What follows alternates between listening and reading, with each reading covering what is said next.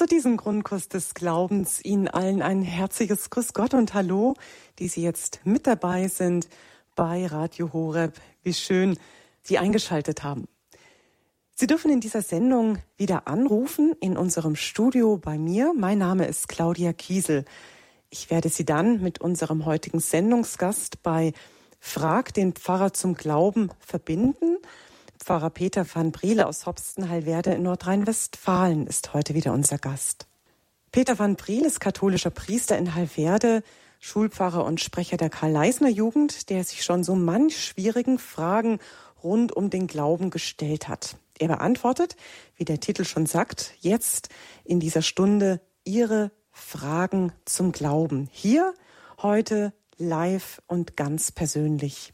Ihr Anruf jetzt in dieser Sendung unter der 089 517 008 008.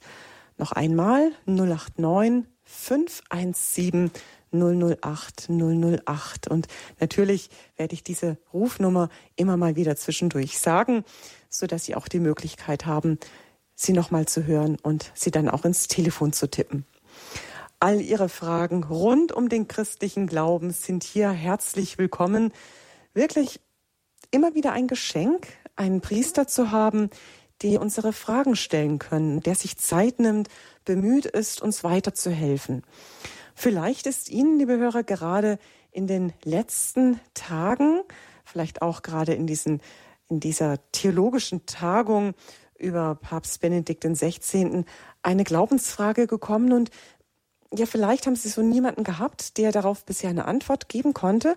Probieren Sie es doch gerne heute mal in unserer Sendung Frag den Pfarrer zum Glauben hier bei Radio Horeb. Wenn es um Glaubensfragen geht, ist die ganz persönliche Auseinandersetzung eben durch nichts zu ersetzen. Und jede und jeder Einzelne muss Antworten finden, die stimmig und tragfähig für das eigene Leben sind. Und wir möchten Ihnen gerne dabei helfen. Und dann darf ich jetzt unseren Experten zu Glaubensfragen willkommen heißen. Pfarrer Peter van Briel aus Hopstenheilwerde an der Nordspitze der westfälischen Region Tecklenburger Land. Herzlich willkommen, Pfarrer van Briel. Ja, grüß Gott. moin, moin zusammen. Hallo. Danke Ihnen, Pfarrer van Briel, für Ihre Verfügbarkeit, auch heute wieder für unsere Radiohörer. Das ist eine ganz besondere Zeit, wie schon erwähnt, diese Sendung, denn wo können Sie sonst einem Pfarrer so leicht wie bei uns eine Frage zum Glauben stellen. Während Sie jetzt Zeit haben, die Nummer zu wählen, 089 517 008 008, möchte ich gerne mit einer ersten Frage zum Einstieg beginnen. Da dürfen Sie jetzt, liebe Hörerinnen und Hörer, eben zum Telefon greifen und in aller Einfachheit dann hier auf Sendung Pfarrer van Briel Ihre Frage stellen. Mit der Frage, mit der ich einsteige, ist das so etwas zum Thema Nächstenliebe. Und zwar fällt es immer wieder auf, dass das, was wir unter christlicher Nächstenliebe vielleicht zu verstehen oder eben auch nicht verstehen, dass man darunter auch manchmal so dieses Gefühl haben kann, was manchmal mitschwingt, dass mh, mm, dieses Wort Nächstenliebe auch etwas missbräuchlich beim Namen genannt wird. Mm, wie, wie können Sie dazu Stellung nehmen, Pfarrer Van Priel? Ja, Nächstenliebe, genauso wie die Moral der Religion, bezieht sich auf das, was wir tun. Tun im weitesten Sinne, also auch denken und sagen. Es sind aber zwei verschiedene Dinge und wenn wir die vermengen, dann kommen wir nämlich auch in äh, manche äh, Probleme hinein, die wir äh, dann lösen könnten, indem wir sagen, nee, stopp, das ist jetzt Moral, da sind wir verpflichtet, etwas zu tun und es ist oft auch klar, was wir zu tun haben. Und die Nächstenliebe, die spielt eigentlich eher so in den Bereich der Tugend hinein, beziehungsweise auch eigentlich schon in der Glaubenspraxis. Ich möchte es mal ein bisschen deutlich machen. In der Moral gibt es absolute Verbote und manchmal auch relativ klare Gebote, das muss ich jetzt tun. Wenn ich das nicht tue oder wenn ich etwas Verbotenes tue, dann begehe ich ganz klar eine Sünde und dann kann ich sie auch beichten. In der Nächstenliebe ist das alles nicht so klar, denn das ist nicht eine Frage der Moral, das hast du jetzt gefälligst zu tun, sondern das ist der allgemeine Anspruch eines neuen Lebens, das wir ergreifen, wenn wir uns Gott nähern, wenn wir versuchen, mit Gott auch äh, eins zu werden, durch die Sakramente. Und da gibt es dann auch viele graduelle Abstufungen. Also vielleicht bin ich im Moment noch nicht so in der Lage, so viel zu tun. Ein anderer kann schon mehr. Die Heiligen können noch viel mehr. Ähm, und da gibt es dann aber nicht sofort den Punkt, ja, wenn du das nicht kannst, und dann ist das auch Sünde sofort. Natürlich können wir immer wieder sündigen. Ich habe in der Liebe gefehlt, ich habe nicht genug geliebt, aber letztlich heißt es ja auch in der Schrift von Jesus, die Liebe oder von Paulus, die Liebe schuldet ihr einander immer.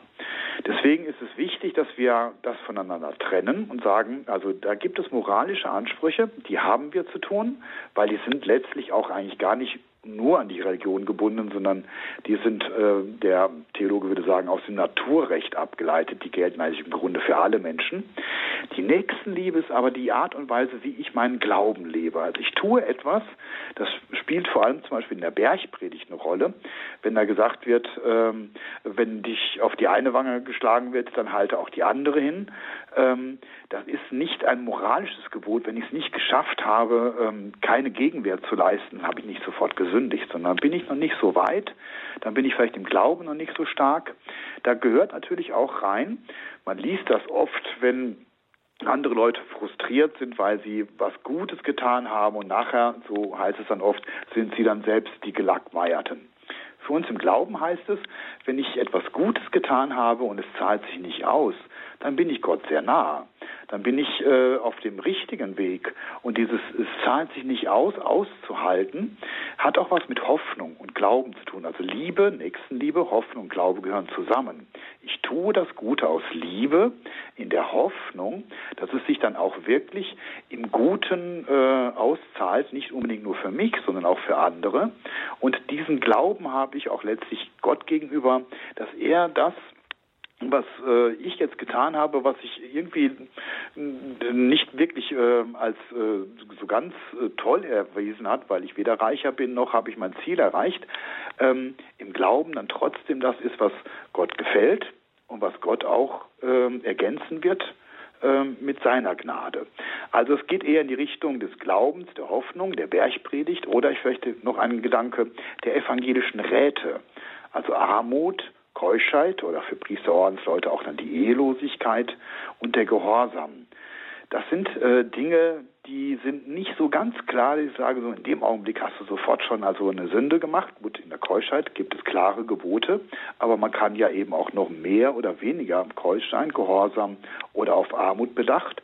Sondern das sind ähm, Empfehlungen, deswegen Räte, evangelisch, weil sie aus dem Evangelium kommen. Ähm, wenn ich sie befolge, wachse ich immer mehr hinein. Und deswegen ist dieses Argument mit der Nächstenliebe, das ist jetzt ein Gebot der Nächstenliebe, das musst du tun, immer etwas gefährlich. Manche sind noch nicht so weit und manche sind weiter, die können es lockerer. Es ist ein Hineinwachsen in den Glauben, in die Beziehungsfähigkeit zu Gott und auch zu den Menschen, was die Nächstenliebe umschreibt. Das heißt, Nächstenliebe, beziehungsweise andersrum angefangen. Früher hat man gerne auch von einer Christenpflicht gesprochen. Das hört man jetzt heutzutage eigentlich eher weniger. Kann man sagen, dass es diese Christenpflicht in dem Sinne auch gar nicht gibt, beziehungsweise dass das Höchste die Nächstenliebe oder die Liebe überhaupt ist? Ja, also ist, ein bisschen schwierig, wenn wir über die nächste Liebe sprechen. Selbstverständlich gibt es die Pflicht, das Böse zu meiden und das Gute zu tun, wenn klar ist, was gut und was böse ist, und das ist dann eher die Moral. Diese Christenpflicht, sich in der Liebe und auch in den evangelischen Räten Armut ähm, zu bemühen, die gibt es schon aber sie ist nicht so eine Pflicht, die man jetzt genau ablesen kann und sagen, so jetzt hast du die Pflicht erfüllt und jetzt nicht, sondern wie Paulus, wie gesagt, sagt, die Liebe schuldet ihr ineinander immer und ihr könnt auch immer noch wachsen. Oder wenn es äh, von Jesus heißt, seid vollkommen, wie auch euer himmlischer Vater vollkommen ist, das ist eine Lebensaufgabe. Mhm. Also es gibt die Christenpflicht, sich zu bemühen, aber dass man sagen kann, so diese einzelne Tat, das ist jetzt Christenpflicht, das musst du tun. Ähm, das können wir nur dann tun, wenn es moralisch klar ist, aber nicht, wenn es was mit Spiritualität, mit Frömmigkeit und vor allem auch mit Klugheit zu tun hat. Denn nicht immer ist es wirklich klug, allen das zu geben, was sie gerne hätten, sondern manchmal das, was gut für sie ist, vielleicht im Gegensatz zu dem, was sie gerne hätten. Und dann ist es schon wieder die Frage der Klugheit, die wir nicht genau festmachen können, äh, aber bemühen. Das ist auf jeden Fall Christenpflicht. Mhm. Wobei das Bemühen, wie gesagt, diese Christenpflicht, da können wir nie einen Haken drunter setzen, sondern das ist ein Ansporn und ein Open End sozusagen, was die Liebe, die Nächstenliebe anbelangt, weil da wir eben nie an einem Ende sind. Herzlichen Dank für diese ähm, Einstiegsantwort auf die Einstiegsfrage. Sie können gerne noch anrufen mit Ihrer persönlichen Glaubensfrage, liebe Hörerinnen und Hörer von Radio Horeb, denn dazu ist Peter, Pfarrer Peter van Priel in dieser Sendung als Gast eingeladen. Er möchte gerne auch Ihre Frage beantworten unter der 089 517 008 008 können Sie hier im Studio anrufen und ich verbinde Sie dann mit Pfarrer van Priel in dieser Sendung. Eine erste Anruferin aus Thüne im Emsland, das ist Schwester Christianes. Wir sind jetzt gespannt auf Ihre Frage. Grüß Sie Gott. Grüß Gott. Ja, ich habe eine Frage. Und mhm. zwar, unser Herr hat immer gesagt, bittet und ihr werdet empfangen. Das ist bei der heiligen Monika so eingetreten. Die Bitte ist erfüllt worden. Aber ich könnte mir vorstellen, dass auch die Mutter von Judas gebetet hat und auch für ihren Sohn gebetet hat. Und die Bitte ist nicht in Erfüllung gegangen. Mhm. Oder, oder musste Judas so handeln? Ich weiß es nee. nicht. Also das Letzte, da würde ich ganz klar widersprechen. Also wir gehen immer vom freien Willen der Menschen aus. Und ähm, wir gehen jetzt auch davon aus, dass Judas einen freien Willen hatte. Wenn aus irgendwelchen Gründen, die wir nicht kennen, sein freier Wille vielleicht eingeschränkt war, vielleicht war er psychisch krank oder hatte eine Gehirnerkrankung, jetzt also eine körperliche Art oder was weiß ich, dann ist er damit auch von der Schuld befreit. Aber davon äh, können wir erstmal nicht ausgehen. Wir gehen also vom freien Willen aus. Und dieser freie Wille des Judas oder auch eines jeden anderen ist nicht nur für unser Gebet eine Grenze, sondern auch für Gott eine Grenze. Also es ist nicht nur so, dass Gott unser Gebet nicht erhört, sondern Gott selber wird die Gebete, die gegen den freien Willen der erklärten Absicht eines anderen ähm, verstoßen würden, wird er gar nicht umsetzen, auch nicht umsetzen können, weil er sich selbst gesagt hat, den Menschen erschaffe ich mit einem freien Willen, da muss ich ihn auch respektieren, das tut er auch. Und das ist eine Grenze, die für Gott von ihm selbst äh, geschaffen und akzeptiert, letztlich auch für unser Gebet gilt. Also wir können äh, für einen Menschen beten und dann wird äh, garantiert Gott alles versuchen, um ihn zu umwerben und äh, unser Gebet zu erfüllen und äh, äh, uns glücklich zu machen und den, für den wir beten, auch. Aber wenn der mehrfach äh, freigesetzt durch unser Gebet diese Gnade zurückweist, dann wird Gott auch nicht sagen, ja nur deswegen, weil du betest, werde ich diesen freien Willen jetzt mal einfach außer Kraft setzen und ich mache ihn jetzt trotzdem zum heiligen Widerwillen. Das wird Gott nicht tun und das äh, ist etwas, das wir dann genauso tragen müssen wie Gott. Also äh, wenn äh, Gott zum Menschen am Ende seines Lebens sagt, ja, nun dein Wille muss jetzt geschehen, denn ich habe ihn dir gegeben. Das äh, trifft Gott genauso hart, wie es dann auch uns treffen würde, aber auch von Gott und von uns auch getragen werden muss. Also meinen Sie, dass, dass er das richtig gewollt hat, ehrlich gewollt hat? Hören Sie noch? Äh, ja, ich habe jetzt gerade, war, war ein Aussetzer. Ich habe nur, wenn er es wirklich gehört hat, verstanden. Ja, hat ähm, er, er wollte, im Grunde wollte er doch nicht Gott verraten. Bei Judas? Ja. Ja, äh, wir wissen es nicht so genau. Also es gibt verschiedene Theorien und auch ähm, Fantasien, muss man sagen, literarische Versuche von Walter Jens und so, äh, Judas zu verstehen. Wir wissen es nicht genau. Wollte er Jesus nur aus der Reserve locken? Hat er es eigentlich gut gemeint? Oder ähm, war er wirklich ein Ungläubiger und wollte, dass Jesus äh, sich äh, blamiert? Oder ähm, sind noch andere Gedanken in seinem Kopf vorgegangen? Das wissen wir alles nicht. Wir wissen, er hat ihn verraten. Und dieser Verrat ist erstmal objektiv was Böses und was Schlechtes. Das gehört sich nicht für einen Jünger und das gehört sich nicht in diesem Zusammenhang, dass er ihn mit einem Kuss verrät und ihn ausliefert. Äh, alles andere, jetzt speziell auf Judas hin, müssen wir der Gnade Gottes und sein Wissen überlassen. Er kennt die geheimsten Geheimnisse und Gedanken des Judas, die vielleicht er selbst nicht gekannt hat. Das gilt grundsätzlich, dass wir zwar Menschen heilig sprechen können, aber wir haben keine einzige Verdammung ausgesprochen, auch bei Judas nicht.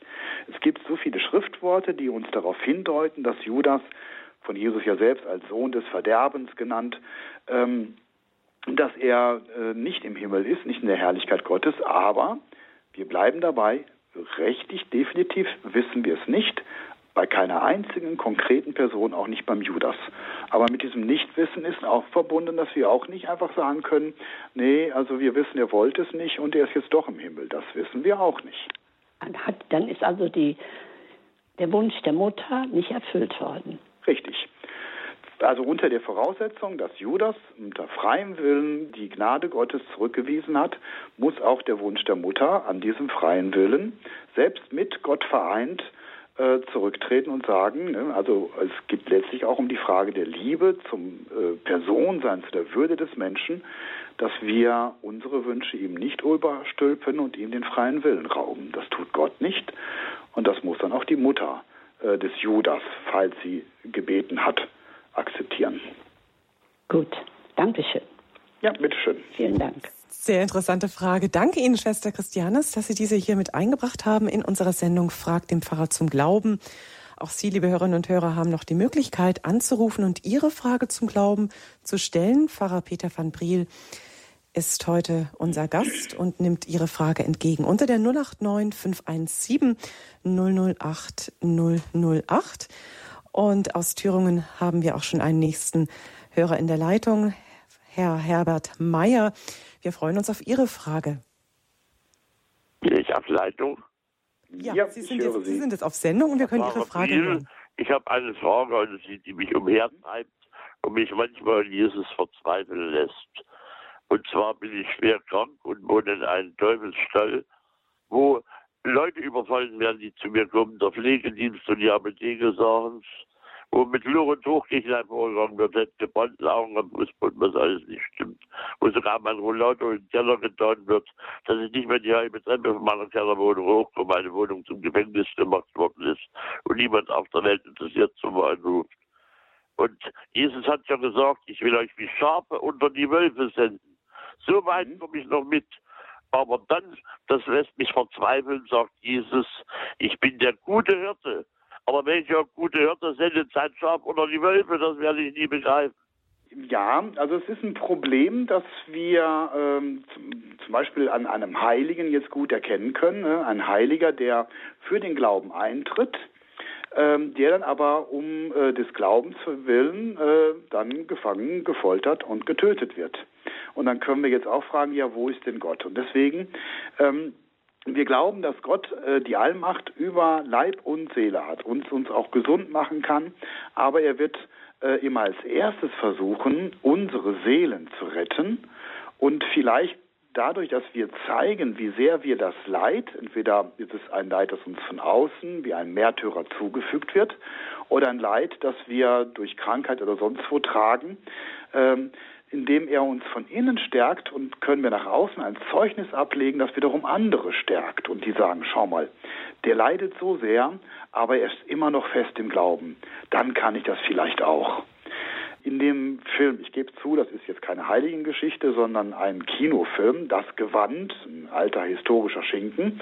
Da kommt dann der Hauptmann der sucht, nachdem Jesus gestorben ist, ähm, nach den Christen in Jerusalem in das Dorf und da sitzt dann ein gelähmtes Mädchen und das äh, sitzt in der Dorfmitte und dann sagt äh, er zu ihr, ach, dann hast du Jesus nicht mehr getroffen, sonst hätte er dich doch geheilt. Und dann sagt sie, doch, ich habe ihn getroffen, aber er hat mir diese Krankheit gelassen, mir aber dafür einen so festen Glauben und so ein fröhliches Herz gegeben, dass ich all denen Mut machen kann, äh, die jetzt kommen und Jesus nicht mehr getroffen haben. Das ist, wie gesagt, erfunden, aber das trifft sehr gut äh, die Art und Weise, wie Gott vorgeht. Das erste ist die Seele. Und wenn er die Seele stärken kann, dass jemand das Leid, das äh, existiert, trägt, und zwar mit Zuversicht und Glauben und Freude trägt, dann ist das mehr wert, als wenn er ihn auch noch körperlich heilt und alle Welt sagt, ja, kein Wunder, dass er fröhlich ist und dass er an Gott glaubt, äh, dem geht es ja auch gut. Also die Seele ist das allererste und darum geht es Gott. Herr Mayer, alles Gute wünschen wir Ihnen. Schön, dass Sie Ihre Frage mit eingebracht haben. Alles Gute, Gottes Segen und ja, dass Sie den guten Hirten auch in Ihrem Leben erkennen, das wünschen wir Ihnen ganz fest. Frag den Pfarrer zum Glauben und unserem Grundkurs des Glaubens hier bei Radio Horeb. Unter der 089 517 008 008 können auch Sie noch anrufen und Ihre Frage zum Glauben stellen an Pfarrer Peter van Briel. Aus Köln meldet sich ein nächster Hörer, das ist Herr Frank Esser. Grüß Gott, Herr Esser. Ja, guten Tag. Schön, dass ich durchgekommen bin. Habe ich gar nicht mit gerechnet. Ja, das passt jetzt sehr gut zum Thema Freiheit und Würde des Menschen, die Gott, Gott ja, also Gott achtet ja die Freiheit des Menschen höher als alles andere eigentlich. Und er würde niemals in unser Leben eingreifen, äh, wenn wir uns gegen ihn entscheiden. Oder zumindest nicht direkt. Ähm, ich habe jetzt eine Frage, die ist vielleicht ein bisschen heikel, aber äh, im Rahmen der Corona-Krise, die wir ja jetzt hoffentlich hinter uns haben, hat die Kirche sich ja, ja, wie soll ich sagen, für äh, die Spritze doch sehr stark gemacht, dass sich alle Menschen spritzen lassen sollten. Und ich kenne auch viele, oder inzwischen ja, viele Priester, die das eigentlich nie wollten. Und gerade auch die Priester und die Ordensleute wurden unter sehr, sehr starken Druck, zumindest haben sie das so empfunden, dass sie faktisch einen Impfzwang unterliegen. Viele, also ich kenne mindestens ein oder zwei Fälle, die das wirklich eine tiefe, tiefe Krise gestürzt hat. Und ich frage, müsste denn eigentlich nicht auch die Kirche zumindest die Freiheit der körperlichen Unversehrtheit etwas mehr beherzigen?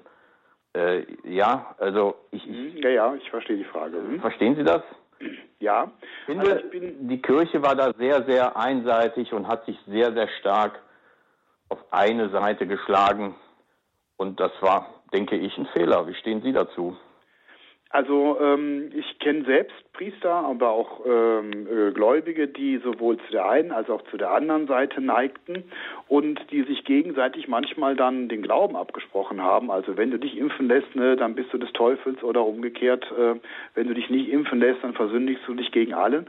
Ähm, das ist letztlich keine theologische Frage. Das müssen wir immer wieder klar haben und deswegen ist auch die Frage, wie weit die Kirche, wobei das ja zum größten Teil die Bischöfe waren, denn Priester waren ja genauso wohl auf der einen als auf der anderen Seite, äh, herausgerufen, das deutlich zu trennen. Sie muss ähm, grundsätzliche Prinzipien muss sie hochhalten und dazu gehört auch die Unversehrtheit des Lebens, aber dafür gehört auch ein sozialverträgliches Verhalten ähm, und dass man hygienische Maßnahmen und vielleicht auch virologische Maßnahmen einhält, aber nur wenn sie sicher sind und das ganz allgemein formuliert und dann sagt so, und jetzt in der Beurteilung der wissenschaftlichen Fakten haben wir Theologen keine äh, besondere Offenbarung mehr.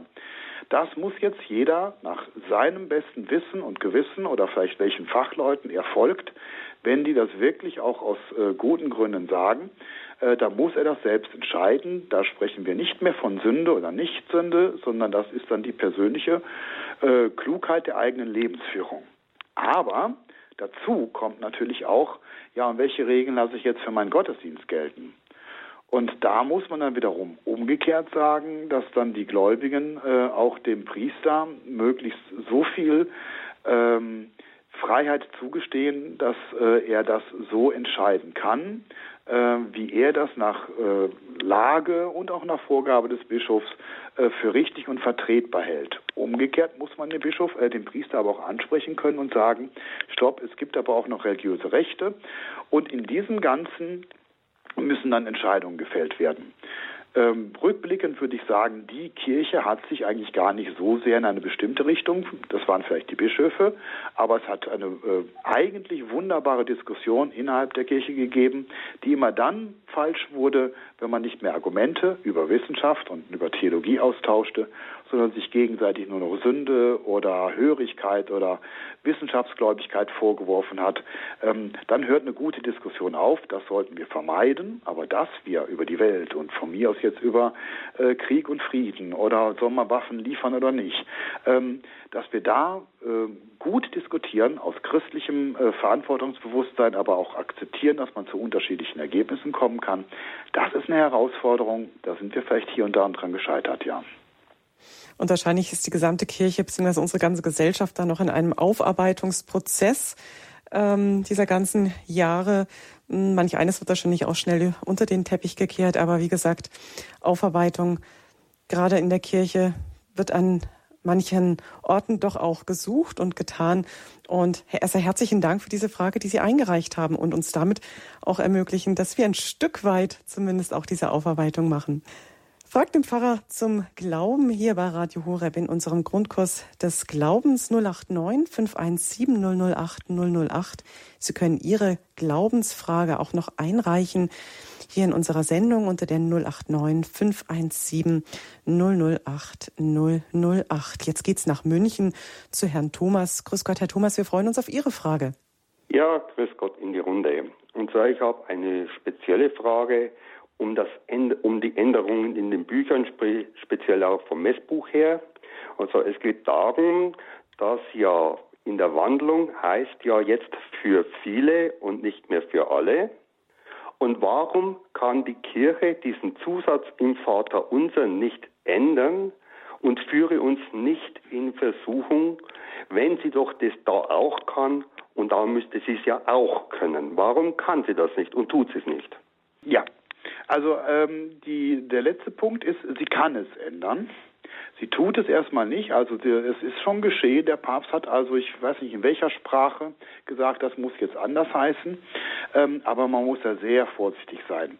Äh, gerade beim Vater Unser, aber auch beim Hochgebet sind es Texte, die über Jahrhunderte hinweg immer gleich gebetet worden sind. Es hat auch eine Frage beim Vater Unser, zum Beispiel ja. auch der Ökumene zu tun, dass wir das gleiche Gebet mit den Evangelischen und auch mit anderen Religionen, äh, Konfessionen beten. Und dann so etwas zu ändern, führt äh, doch zu Verwerfungen. Dann gibt es vielleicht auch innerhalb der katholischen Kirche welche, die die alte Version, die die neue Version. Es muss gute theologische Gründe geben. Ähm, oft ist es so in der Übersetzung, wie zum Beispiel ähm, auch beim unser tägliches Brot oder unser übernatürliches tägliches Brot. Auch da gibt es Tendenzen zu sagen, nee, das muss aber anders. Hat auch Papst Benedikt in seinem Jesusbuch schon drauf eingegangen. Dann müssen wir klug sein und letztlich auch den Autoritäten der Kirche sagen, also die, die, die sind manchmal gar nicht so schlecht, wenn die langsam vorgehen. Und das Gleiche gilt auch für die Übersetzung der Wandlungsworte. Das hat Papst Benedikt auch damals ähm, deutlich gemacht. Man kann es so, so oder so richtig verstehen. Ähm, da muss man aber etwas hinzufügen, damit es richtig verstanden wird. Und wenn da zum Beispiel viele übersetzt wird, das kann ja auch die vielen heißen, oder wenn da alle steht, ähm, dass mit alle ja auch nicht unbedingt jetzt eine Allerlösung gemeint ist, sondern alle für alle, die es dann auch annehmen. Also ähm, eine Übersetzung ist immer auch ein bisschen mehrdeutig und muss, wenn sie geändert wird oder auch wenn sie so ist, wie sie ist, äh, immer mit Katechese und mit Begleitung erscheinen. Das ist in der Deutschland soll eigentlich die Übersetzung wieder zurück zu viele und nicht alle. Scheitert im Moment aber eher an der Diskussion zwischen deutschen, äh, schweizerischen und, Bisch äh, und österreichischen Bischöfen, die sich da nicht einigen können. Der Vatikan hat eigentlich schon eine äh, deutliche Vorgabe gemacht, dass es also weg von äh, alle wieder hin zu viele gehen soll. Ja, okay, ja. gut, ist war ja, noch nicht so wichtig für mich, aber äh, ich kann damit schon was anfangen, weil die Kirche hätte eigentlich die Pflicht, das alles zu ändern, wenn es in den Kontext ist, dass das natürlich von Gott so gewollt ist. Ja, Dann muss die Kirche das auch eindeutig. Ne? Bitte? Es ist manchmal nicht so eindeutig, was ist jetzt der Wille Gottes. Gerade wenn es Übersetzung von Texten angeht, ähm, gehört auch eine gewisse Expertise dazu, eine Vorsicht. Und ich bin manchmal auch ganz zufrieden damit, dass die Kirche nicht zu schnell ist. Wenn sie schnell was entschieden hat, war es selten gut. Naja gut, ich meine, äh, wenn Sie jetzt sagen, und auf das jetzt eingehe, da halt, dann kann ja Gott doch versuchen. Man kann es so verstehen, man kann es aber auch anders verstehen. Ne? Führe uns nicht in die Versuchung, führe uns nicht indem du bei uns in der Versuchung bleibst oder ähm, führe oder wir sollen äh, nicht darum bitten, in Versuchung geführt zu werden, weil wir dann glänzen möchten. Alles das sind verschiedene Interpretationen, äh, die denkbar sind, aber die dann eben, wie gesagt, auch durch die Katechese erklärt werden müssen. Wie ist es jetzt gemeint? Warum heißt es jetzt so, wie es ist? Okay. Dann lassen wir das mal so stehen, bitte. Ja, tut mir leid, weiter kann ich ja jetzt nicht drauf eingehen. Ja, Herr Thomas, es ist manchmal gar nicht so leicht, ähm, genau innerhalb von einer, äh, da müsste man eigentlich eine ganze Sendung vielleicht auch ähm, dieser ganzen Frage mal widmen. Aber ähm, genau, das Interessante dieser Sendung macht sie aus, diese Unterschiedlichkeit der Fragen, die eingereicht werden. Danke Ihnen auf jeden Fall, dass wir dieses Thema kurz anstoßen durften. Grüße nach München. Fragt den Pfarrer zum Glauben. Wenn Sie auch noch Ihre persönliche Frage zum Glauben hier einreichen möchten, gerne unter der 089 517 008 008 erreichen Sie uns hier im Studio. Ich bin im Studio Bad Tölz und Pfarrer Peter van Briel aus Hopsten ist uns telefonisch zugeschaltet und wird auch Ihre Frage aufmerksam anhören und darauf versuchen, eine Antwort zu finden. Aus Norddeutschland bei Rostock meldet sich jetzt Frau Inge Temm. Grüß Gott, Frau Temm, wir freuen uns auf Ihre Frage. Ja, ich habe eine Frage. Also ich komme aus Norddeutschland und hier kann niemand etwas mit dem Gruß Grüß Gott anfangen. Meine Frage ist, wie ist der Gruß zu verstehen äh, und wie ist er entstanden und wenn man weiß, vielleicht auch noch etwa wann. Das sind meine drei Fragen. Ja, äh, da müsste ich eigentlich fast schon besser äh, die Frage an unsere Moderatorin, Frau Kiesel, weitergeben, denn ich komme ja auch aus Nord- bzw. Westdeutschland. Uns ist der Gruß auch nicht geläufig. Ähm, aber äh, so viel ich weiß, geht es dann äh, weniger darum, dass jemand aufgefordert wird, Gott zu grüßen, sondern ihm werden sozusagen die Grüße Gottes äh, gewünscht. Frau Kiesel, können Sie was dazu sagen? Also, was mir jetzt so spontan einfällt, aber ohne das jetzt irgendwie ähm, recherchiert zu haben, ist, ob das nicht auch auf den Engelsgruß zurückgeht. Den Gruß des Engels an, an Maria. Aber ähm, ich, bin, ich bin tatsächlich auch überfragt. Das hat sich bei uns dann so, ähm, ja, das ist uns so geläufig, aber ich weiß, dass es tatsächlich auch in norddeutschen Ohren ähm, sehr befremdend klingt und dann eher bei dem guten Tag oder bei Ihnen eben dieses Moin bleibt. Und in unserer katholisch äh, geprägten Gegend ist es einfach dieses Grüß Gott. Aber sorry, nein, genaueres kann ich tatsächlich auch nicht sagen. Ja, also wenn wir gerade dabei sind, kann ich wenigstens was zum Adieu sagen, was ja mit Gott, ja, also genau. gehe du mit Gott, so ähnlich wie dieses Fürti, also Gott behüte dich. Ähm, Mahlzeit heißt eigentlich auch gesegnete Mahlzeit, also steckt schon ganz oft Gott drin, äh, wenn wir sowas wünschen, oder das Tschö, Tschüss, kommt auch von Adieu, leichter ausgesprochen. Alles das hätte ich vielleicht noch so ein bisschen, kleines bisschen äh, umbiegen können in eine äh, religiöse Frage, aber bei Grüß Gott bin ich jetzt wirklich überfragt, vor allem von äh, wann das herkommt. Äh, da müssten Sie auch eigentlich weniger einen Theologen, die wissen sowas nicht, äh, sondern eher einen Volkskundler fragen. Die wissen sowas eher oder einen Sprachforscher. Genau, ich habe jetzt gerade noch mal kurz nachgeschaut, was das Internet denn hergibt. Also da geht es eher so um einen, einen Segen oder eine dieses Gott möge dir freundlich begegnen, Gott segne dich, dass es somit auch verbunden ist mit dem Grüß Gott. Also eigentlich eine recht schöne, ein recht schöner Hintergrund. Also hier sagen manchmal die Jugendlichen, äh, wenn hier aus Süddeutschland jemand kommt und sagt Grüß Gott, dann sagen sie als Antwort, wenn du ihn triffst. ja, das kenne ich auch aus Köln, ne, wo dann auch so als Antwort, ja, wenn ich ihn sehe, ne, also wenn ich ihn sehe, werde ich es tun. Äh, aber das heißt ja eben, dass man quasi einen Auftrag bekommt, Gott zu grüßen. Ähm, aber das ist nicht damit gemeint. Gut, danke schön. Ja, haben wir damit Ihre Fragen beantwortet, ja, Frau Tim? danke schön. Ja, gerne. Und dem anderen müssen wir tatsächlich noch mal vielleicht ein bisschen näher auf den Grund gehen. Da haben Sie auch eine Anregung an uns weitergegeben. Ja, ja danke Ihnen und Grüße nach Rostock. Schön, dass Sie sich hier auch in dieser Frage, in dieser Fragerunde beteiligen bei Frag den Pfarrer zum Glauben. 089 517 008 08 unter dieser Nummer. Wenn Sie anrufen, kommen Sie bei uns hier im Studio raus und auch Sie können Ihre Frage Pfarrer Peter van Briel stellen. Ihre Frage zum Glauben. Eva Maria aus München, unsere nächste Anruferin, hat auch eine Frage. Wir sind ganz ohr, Frau Eva Maria. Ja, schönen guten Tag.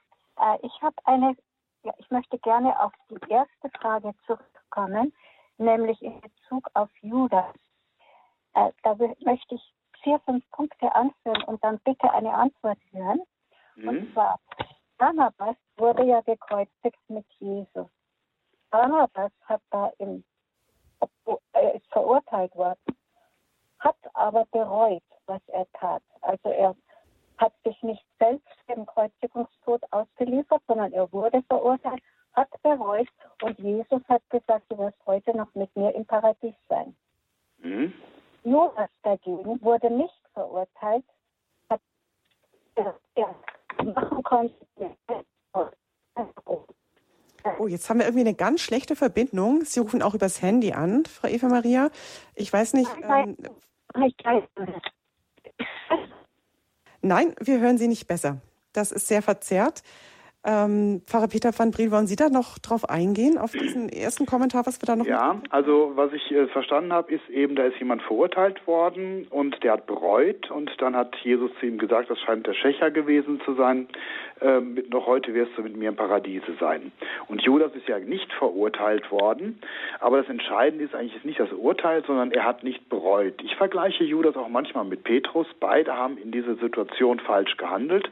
Petrus hat zwar nur verleugnet und ähm, Jesus und Judas hat ihn verraten.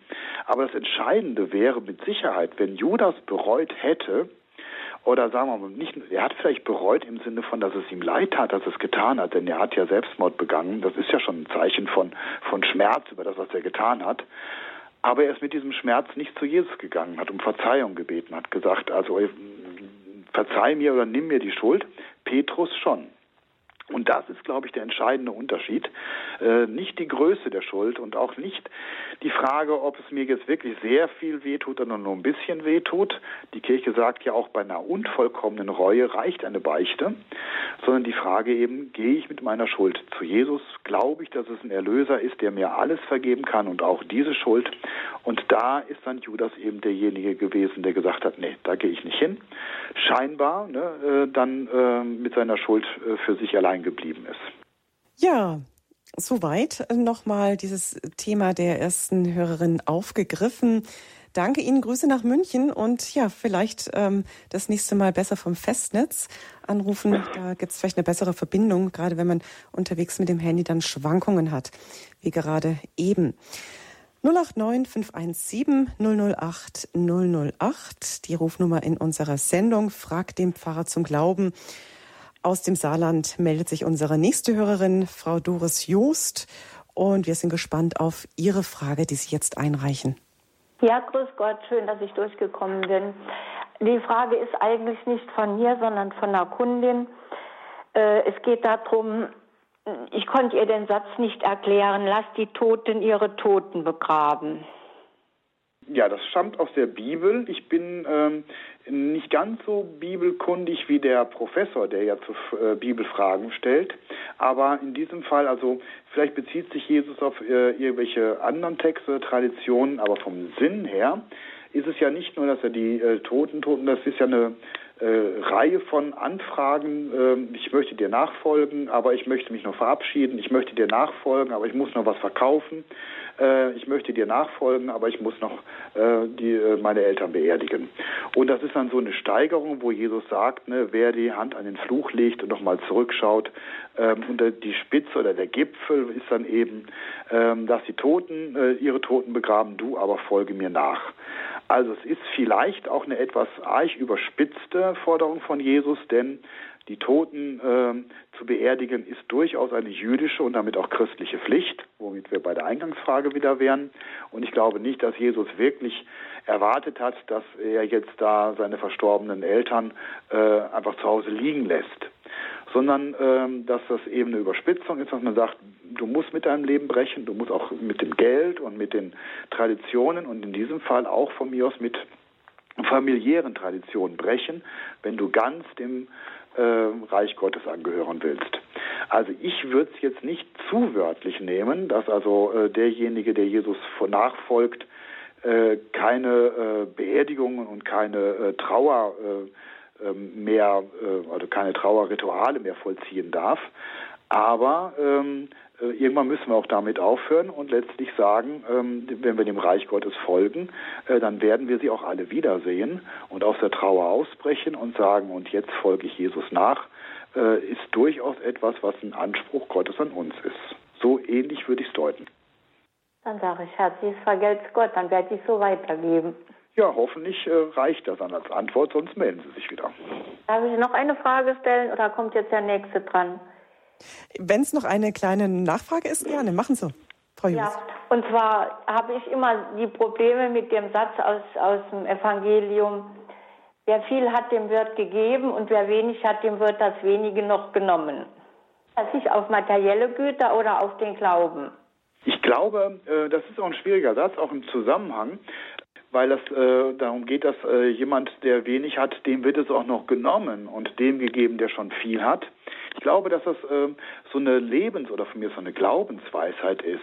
Derjenige, der sich Gott verschließt, der wird auch noch das verlieren, was er vielleicht glaubt zu behalten, weil er sich verschließt. Also mal angenommen, ich finde mein Leben so toll und ich will es nicht aufgeben und deswegen verschließe ich mich dem Ruf Gottes und äh, dann ist die Vorhersage Jesu, ja, und dann wird dir am Schluss das, was du unbedingt festhalten willst, auch noch genommen werden, denn du gewinnst wirklich Glück erst, wenn du dich öffnest. Der sich aber Gott öffnet, der sagt, mir geht es jetzt nicht um Geld oder um Reichtum, der wird dann aber größeres Glück finden. Und weil er dann schon größeres Glück gefunden hat, ist er vielleicht wieder sicherer und sagt, ja, dann kann ich jetzt noch mehr drauf verzichten und wird noch größeres Glück finden.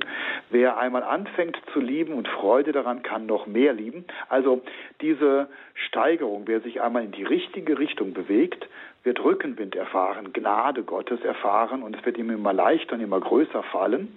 Und ich glaube, in diesem Sinne ist das gemeint, wer viel hat, dem viel gegeben worden ist, der wird noch viel mehr gewinnen, wenn er das annimmt, was Gott ihm schenkt. Wenn er sich verschließt, wird es immer weniger und weniger und weniger werden. Vielen herzlichen Dank, vergelt's Gott, für diese Erklärung. Da kann ich gut viel damit anfangen. Ja. Gottes Segen für euch alle. Danke. Danke. Adieu, Frau Just. Herzlichen Dank, dass Sie diese Fragen hier eingereicht haben. Und ja, vielleicht, wenn Sie die erste Antwort das war ja nicht Ihre eigene Frage, die Sie da eingereicht haben. Wenn Sie die Antwort aber gerne nochmal nachhören möchten, diese Sendung können Sie als Ganzes auch nochmal dann nachhören oder auch weiterleiten dann an die Personen, die diese Antwort auch gerne hören möchten. Gehen Sie dazu einfach ins Internet dann auf unsere Homepage horeb.org im Podcast unter Grundkurs des Glaubens und das heutige Datum eine gute Sache, dass Sie diese Sendung dann mit Fragen und Antworten auch an andere Menschen weiterleiten. So, und jetzt geht's weiter. Fragt den Pfarrer zum Glauben. Frau Christine Jure aus der Gegend von Nürnberg hat auch eine Frage an Sie, Pfarrer Peter van Briel. Ja, grüß Gott an Sie. Äh, ich hätte eine Frage zur ähm, Stellung von Pater Hugo Lassalle, der ja den Zen-Buddhismus von Japan nach Deutschland gebracht hat. Und es geht jetzt darum, äh, dass sich halt dann äh, christliche oder katholische Leute auf ihn berufen. Und für mich wäre wichtig, äh, welche Stellung er in der Kirche hat. Also ich habe unter Wikipedia gefunden, mit Papst Franziskus sowohl als Jesuit als auch seinem Konzept des interreligiösen Friedenskonzeptes erhält Lassalle offizielle Anerkennung. Ich weiß nicht ganz, wie ich den Satz deuten soll. Können Sie mir da bitte weiterhelfen? Vor allem Wikipedia ist ja nicht eine kirchliche Quelle. Nee, das stimmt. Aber ähm, da muss ich jetzt relativ klar sagen, nö, das kann ich leider nicht. Mir sagt der Name Hugo Lassalle so ganz grob was, aber ich kenne ihn nicht persönlich. Ich weiß nicht, was er jetzt gesagt und was er getan hat und was äh, der Vatikan oder der Papst ihm dazu hat zukommen lassen. Ich könnte jetzt was grundsätzlich zum Verhältnis von Zen-Buddhismus und Buddhismus und Christentum. Es gibt ja auch manche Verbindungen zwischen Benediktinergebet und den Mönchen im Buddhismus. Aber das war ja nicht Ihre Frage. Ihre Frage bezieht sich auf diese Person und zu dieser Person kann ich leider im Moment nichts sagen.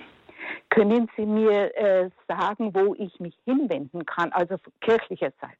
Nein, leider auch nicht, weil ich nicht weiß, wo der Hugo Lasalle verortet ist. Ob er selber ein Benediktiner ist oder ob er, ich weiß gar nicht, ob er noch lebt. Das ist ein, ähm, er lebt nicht, seit ein paar Jahren nicht mehr. Der ist weit über 90 geworden und er war immer hin und her, also von der Kirche nicht anerkannt, auch vom eigenen Orden teilweise nicht. Und das ist jetzt der letzte Stand und natürlich muss ich den äh, eindeutig von der Kirche haben. Und, ja, also wenn Sie, ja, wobei, ich glaube nicht, dass es eine offizielle Stellungnahme der Kirche, also im Sinne von lehramtlichen Stellungnahme, zu einer bestimmten Person gibt. Das glaube ich nicht, sondern eher zum äh, Verhältnis von Christentum und Buddhismus. Und da ist für uns dann Nostra Aetate aus dem Zweiten Vatikanischen Konzil äh, ganz hilfreich. Aber wenn Sie nicht lehramtlich, sondern einfach nur jetzt mal aus irgendeiner Quelle wissen wollen, wie es denn jetzt aussieht, mhm. dann würde ich mich, wenn er Jesuit gewesen ist, an die Jesuiten wenden. Mhm. Gut. Ja, dann versuche ich das einmal. Ja, tut mir leid, dass ich da nicht weiterhelfen konnte. Ja, gut. Ja, ich danke Ihnen und wünsche Ihnen ein schönes Wochenende. Ja, danke. Danke, Ihnen auch. Frau Jure, Ihnen auch. Ich weiß nicht, ob Ihnen auch damit irgendwie geholfen ist, wenn wir die Frage etwas weiterfassen, ähm, was, was denn auch so dieser Einzug von dieser Zen-Meditation in den katholischen Kreisen, was es damit auf sich hat und ähm, ähm, ja, was, was halten Sie davon, Pfarrer Peter van Briel? Ja, also das, ich finde die Frage deswegen ganz interessant, aber sie bezog sich jetzt ja gar nicht drauf, weil der Buddhismus und das Christentum, das ist ein ganz seltsames Verhältnis. Wir haben nämlich, wenn man das einmal theologisch betrachtet, fast gar nichts gemeinsam. Also haben wir mit dem Judentum, im Islam sind wir wenigstens noch monotheistisch, im Hinduismus gibt es immerhin noch Gottheiten, aber im Buddhismus gibt es eigentlich gar keine Götter. Das ist eine atheistische Religion und fremder kann uns eigentlich keine Religion sein. Und trotzdem ist die Art und Weise, wie sie ihr Leben gestalten und welche Grundlagen sie haben, uns sehr ähnlich. Sie haben auch ein Mönchtum, was es im Judentum, im Islam so nicht gibt. Ähm, und von daher ähm, können wir Formen übernehmen, müssen aber immer wieder abklopfen und sagen, ähm, wir müssen sie neu füllen, denn äh, die sind nicht gefüllt im Buddhismus. Und wenn sie gefüllt sind, dann oft mit magischen Gedanken, dass wenn man das so tut, dann wird und das und das passieren. Also äh, das muss man ganz vorsichtig machen. Ich glaube, das geht. Wir können aus vielen anderen Religionen bestimmte Formen übernehmen. Aber äh, wir müssen vorsichtig sein. Aus dem Judentum, das ist uns sehr nah. Der Islam ist schon ein bisschen fremder. Beim Buddhismus muss man ganz vorsichtig sein. Aber grundsätzlich zu sagen, dass alles, was wir aus dem Buddhismus übernehmen, deswegen böse ist, das glaube ich nicht, weil im Buddhismus selber alles eher, ich, ich sage das jetzt mal ohne einen Buddhismus, äh, einen Buddhisten nahezutreten wollen, äh, eher äh, hohl ist und wir es neu füllen müssen mit äh, Leben, mit äh, Gott, mit Person, mit Begegnung und mit Beziehung. Das ist schön auf den Punkt gebracht. Danke Ihnen, Pfarrer van Briel. Wir haben jetzt noch einen Anrufer, Diakon Winfried Stadtfeld aus Main, der gerne noch was zu dem Grüß Gott, zu dem Gruß sagen möchte. Ah ja, mhm. ja. Äh, Entschuldigung, aber es ist nicht wissenschaftlich belegt, aber wir sagen eigentlich, oder wir nennen den Gruß falsch. Wir sagen Grüß Gott und es kommt natürlich dann die Rückantwort, wenn ich ihn sehe. Mhm. Aber der Gruß heißt eigentlich Gott zum Gruß. Und wenn ich jetzt sage Gott zum Gruß, dann hat das was mit dem Namen Gottes zu tun. Wenn ich zum Beispiel daran denke, an den aaronitischen Segen, der Herr lege sein Angesicht auf dich. Und hier könnte man sagen, der Name Gottes soll auf dir liegen. Also im Namen Gottes geh deinen Weg. Wenn du ihn im Angesicht Gottes gehst, wenn der Name auf dir liegt, dann hast du Frieden. Und das mhm. ist eigentlich für meine Begriffe der erste Gedanke, dass ich also dem Menschen wünsche, Gott zum Gruß. Mhm. Also ich wünsche ihm sozusagen, oder ich begrüße ihn mit dem Wunsch, dass Gott bei ihm ist. Ja, dass der Name Gottes auf ihm ruht. Mhm. Das hat dann ja durchaus einen Anklang zu unserem Der Herr sei mit euch, wenn wir es im Gottesdienst Zum Beispiel. sprechen. Ja. Oder ich sage ja morgens gerne nach dem Segen äh, Tschüss. Mhm. Das ist hier bei uns im Mainer Raum, im Rheinland, ist das so ein Wort Tschüss. Mhm. Die wenigsten wissen, dass das ein ganz frommer Abschied ist. Das mhm. heißt nämlich nichts anderes wie äh, Gott befohlen. Ich sage oft bei einer Beerdigung, wenn ich den Verstorbenen gut kenne, sage ich oft Tschüss, Paul. Warum? Tschüss kommt von Adeus, Adieu im Französischen. Und Adieu an Gott, Gott befohlen. Wenn du jetzt deinen letzten Weg gehst, dann sei Gott, sei Gott befohlen. Und so sehe ich das auch mit dem Gruß. Ich bewünsche meinem Gegenüber, dass der Name Gottes auf ihm ruht. Hm, danke. Vielleicht ist es eine Erklärung. Ja, für mich auf jeden Fall. Da, danke Ihnen, Diakon Stadtfeld. Das ist dann doch interessant, dass man selbst denkt, ja, diese, diese Abschiede, Abschiedsformeln oder Begrüßungen, äh, wo man auch so denkt, tschüss, das hat ja überhaupt nichts irgendwie äh, ne, mit dem mit Christentum zu tun, aber dass selbst da auch äh, ja ein christlicher Gedanke mit drin steckt. Danke, dass Sie das mit uns geteilt haben, Diakon Stadtfeld. Und weiter geht's mit einem nächsten Hörer hier bei Frag den Pfarrer zum wir sind gespannt. Grüß Gott aus Lindau, Nikolaus Fischer. Ja, grüß Gott, Herr Fischer. Ich Ihre Frage es großartig bitte. jetzt diese Thematik, grüß Gott, weil ich denke, das ist ja viel weiter, als wie wenn man nur guten Tag sagt zueinander, sondern das ist ja das Umfassende für uns Christen, dass wir in Verbindung mit Gott kommen wollen oder bleiben wollen und dass Gott uns eben den ganzen Tag beschützt und begleitet. Ja, das finde ich auch. Also ich gehöre nun mal leider zu der Region, also ich bin Rheinländer, in der man noch guten Tag sagt. Ne? Man sagt ja mal, es gibt Grüß Gott Leute, es gibt guten Tag Leute. Ich wäre auch gerne ein Grüß Gott Mensch, weil ich das sehr viel schöner finde.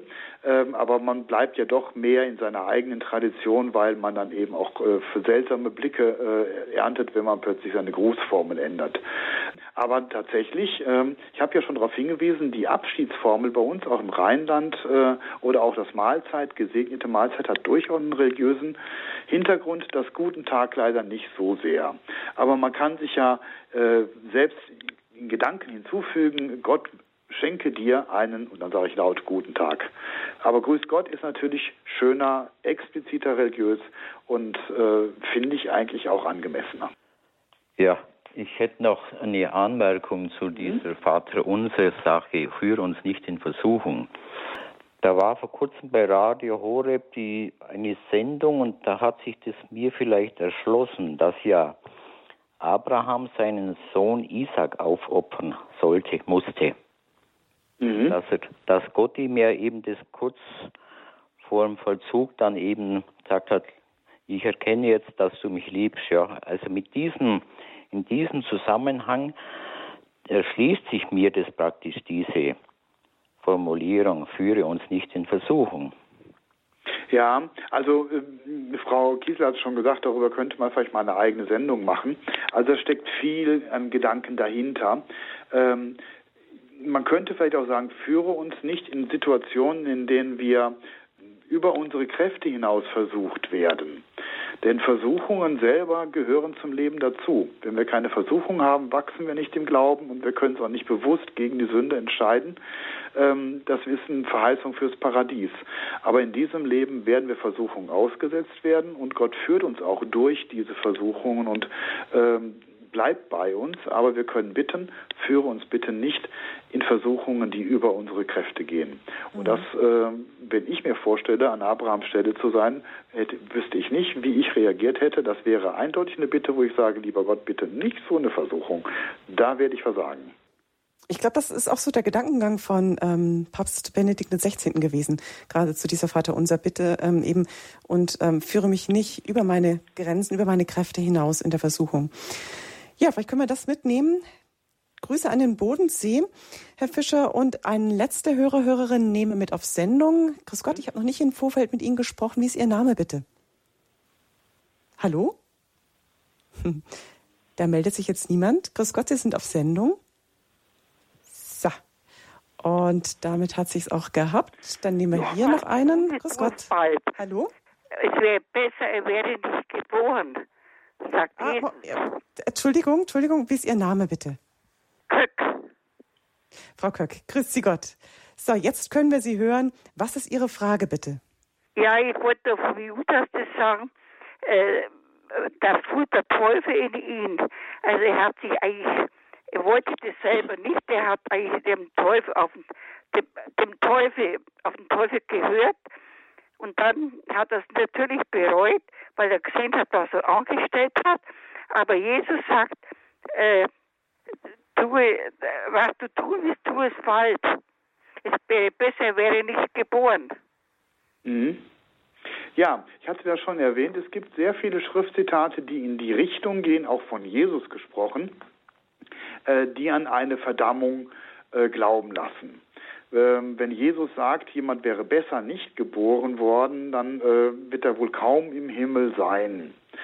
Aber ähm, auch wenn es noch so viele und noch andere Hinweise gibt, dass Judas äh, vermutlich äh, nicht mehr der himmlischen Seligkeit teilhaftig geworden ist, ähm, sollten wir uns dennoch zurückhalten, sowohl in die eine, aber auch in die Richtung, dass wir sagen, nee, der ist eindeutig in der Hölle. Ähm, das ist nicht unsere Aufgabe, vor allem also über konkrete Menschen zu urteilen. Wir können moralische Urteile fällen. Wer das tut, der sündigt oder wer das tut, macht was Gutes. Aber wenn du das tust, dann sollte ich mir zurückhalten und sagen, ja, damit hast du jetzt dein ewiges Leben verwirkt. Das ist nicht meine Aufgabe und auch nicht Bezug auf Judas. Das ist ein bisschen Zurückhaltung, auch gegenüber dem, was in der Schrift steht. Aber sie tut uns ganz gut. Ne, das heißt ja auch in der Bergpredigt, urteilt nicht, damit ihr nicht verurteilt werdet. Also halten wir uns mal zurück äh, und überlassen das dann dem äh, lieben, guten Gott.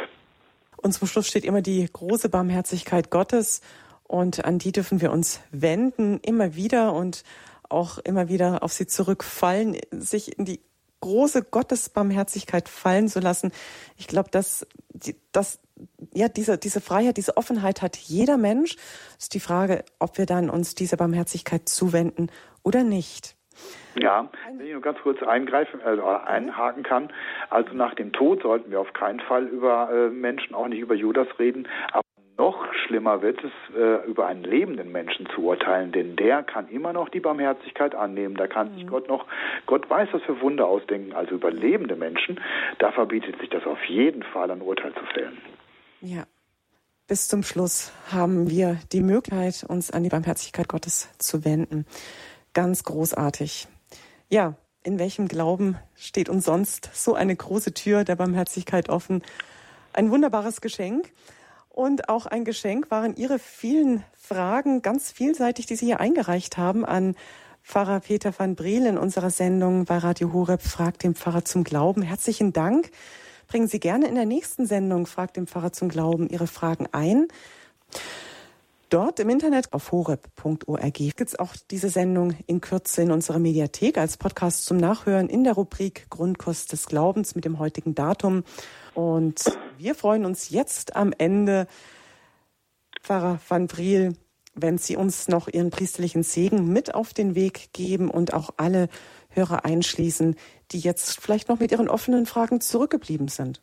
Mhm vor dem Segen möchte ich mich auch dem Dank anschließen. Ich äh, glaube, es war heute eine sehr bunte Stunde mit vielen ganz unterschiedlichen Fragen und das vielleicht auch als Anregung für alle, die sagen, ja, dann hätte ich vielleicht auch anrufen können, mhm. es beim nächsten Mal zu probieren. Es ist keine Frage, die äh, hier keinen Platz hat allen, die gefragt haben und die von mir eine Antwort bekommen haben oder die nur zugehört haben, meinen Segen. Auch das ist für mich eine Rückversicherung, dass Gott jetzt wirkt, dass meine Fragen auch im Nachhinein noch gut wirken und vielleicht noch ein Verständnis sich erschließen. Der Herr sei mit euch. Und mit deinem Geiste. So segne euch alle auf die Fürsprache der seligen Jungfrau Maria, unserer guten Mutter im Himmel, der allmächtige und gute Gott, der Vater, der Sohn und der Heilige Geist, Eröffne euren Geist, öffne eure Seele für die Barmherzigkeit Gottes, alle, die gefragt haben und alle, die zuhören. Amen. Amen. Ein ganz herzliches Dankeschön gilt Ihnen, Pfarrer van Briel, die Sie immer wieder so fachkundig und freundlich unseren, unseren Hörern entgegentreten und für sie parat stehen mit Ihren Antworten auf die Fragen. Ich darf mich von allen verabschieden. Mein Name ist Claudia Kiesel. Sie hören Radio Horeb Leben mit Gott.